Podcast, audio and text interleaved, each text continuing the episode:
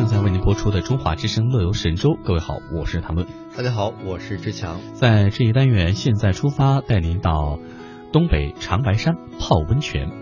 在零下三十摄氏度当中的寒风当中呢，躺在热烘烘的温泉池里，看着雪花飞舞，片片雪花跌落在头上，这种天壤之别。冷热交加的刺激感觉，绝非长白山莫属。而一月哈尔滨的冰国盛会已经开始了，各位可以欣赏北国冰雪的美丽和壮观，感受北国风情。长白山呢是位于中朝两国的边界，气势恢宏，从东南西北四个方向都可以登顶，而且四个方向的风景也是不一样，素有千年积雪万年松，直上人间第一峰的美誉。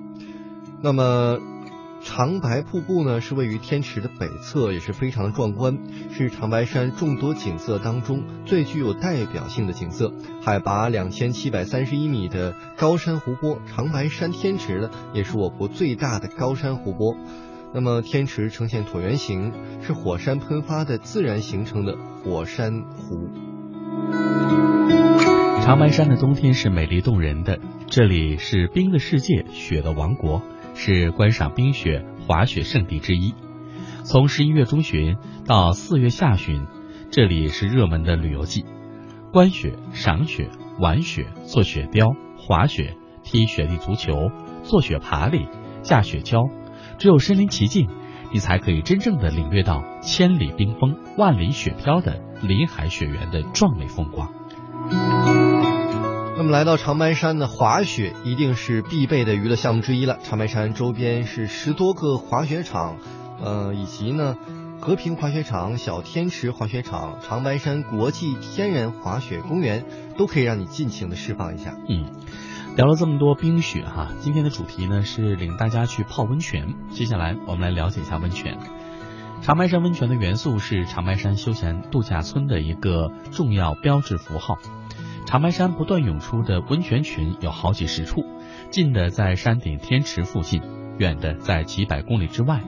位于天池附近的巨龙泉温泉群是山上水量最大、分布最广、水温最高的温泉。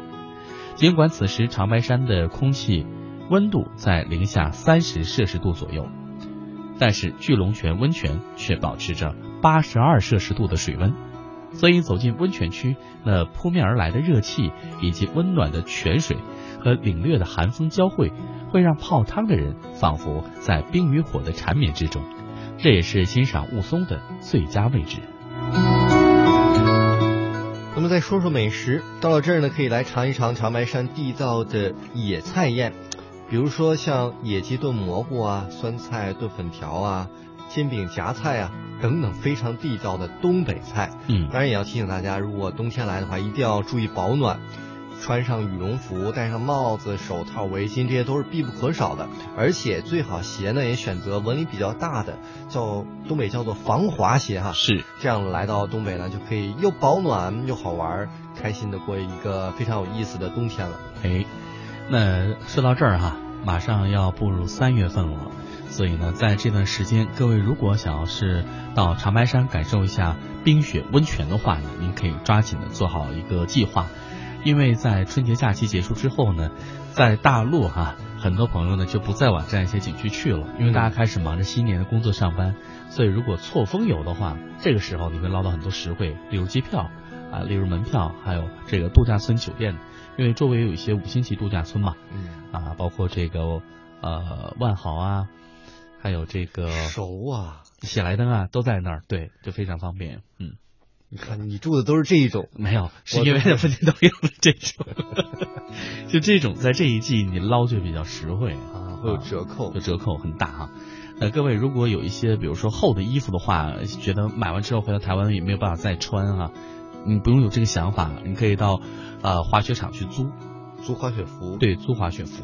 那这样的话，你自己做好打底衣，拿回来做清洗没有问题啊。因为这也不是说是身体的对贴身的对，所以你可以来租这些。那各位也不用担心寒冷的问题了哈。但是如果上了年纪，比如说心脏啊、心脑血管或者是呼吸系统以及这个骨骼不太好的那不能泡太久。对，还有一个就是不能够在这地方玩很开心。如果说是气温突然变化的话，那对你的这个整个的病的状况就会有一些呃不叫延误，会严重。所以大家还是量力而行。量力而行，您在出发之前和您的医生啊做一评估啊。我感觉大家去的是多么恶劣的地方。不是真的，你看一个在南方时间久了的人啊，如果他的这个支气管或者上呼吸道真的不是特别好，不适应。东北那很冷啊，对不对？在户外你呼吸的时候，而且提醒大家，有一些南方朋友可能到那会不适应，大家的手机最好贴身放，否则的话真的会被冻死机。哎，其实我自己拿着苹果都会冻。在家你不觉得我们那个冬天出外出的时候，那个手机没电的时间就很快吗？对，它其实有的时候是不是没电？因为我有一次看。还有电，它突然就黑屏了。黑屏了。后来人家说这个叫什么？手机热量不足，你把这个手机拿那个充电线充一会儿，或者是用手好，或者用手捂一会儿啊。对，贴肉放肚皮里面暖一会儿。还有呢，就是拍照的朋友多带几块电池哈，对，比较耗电。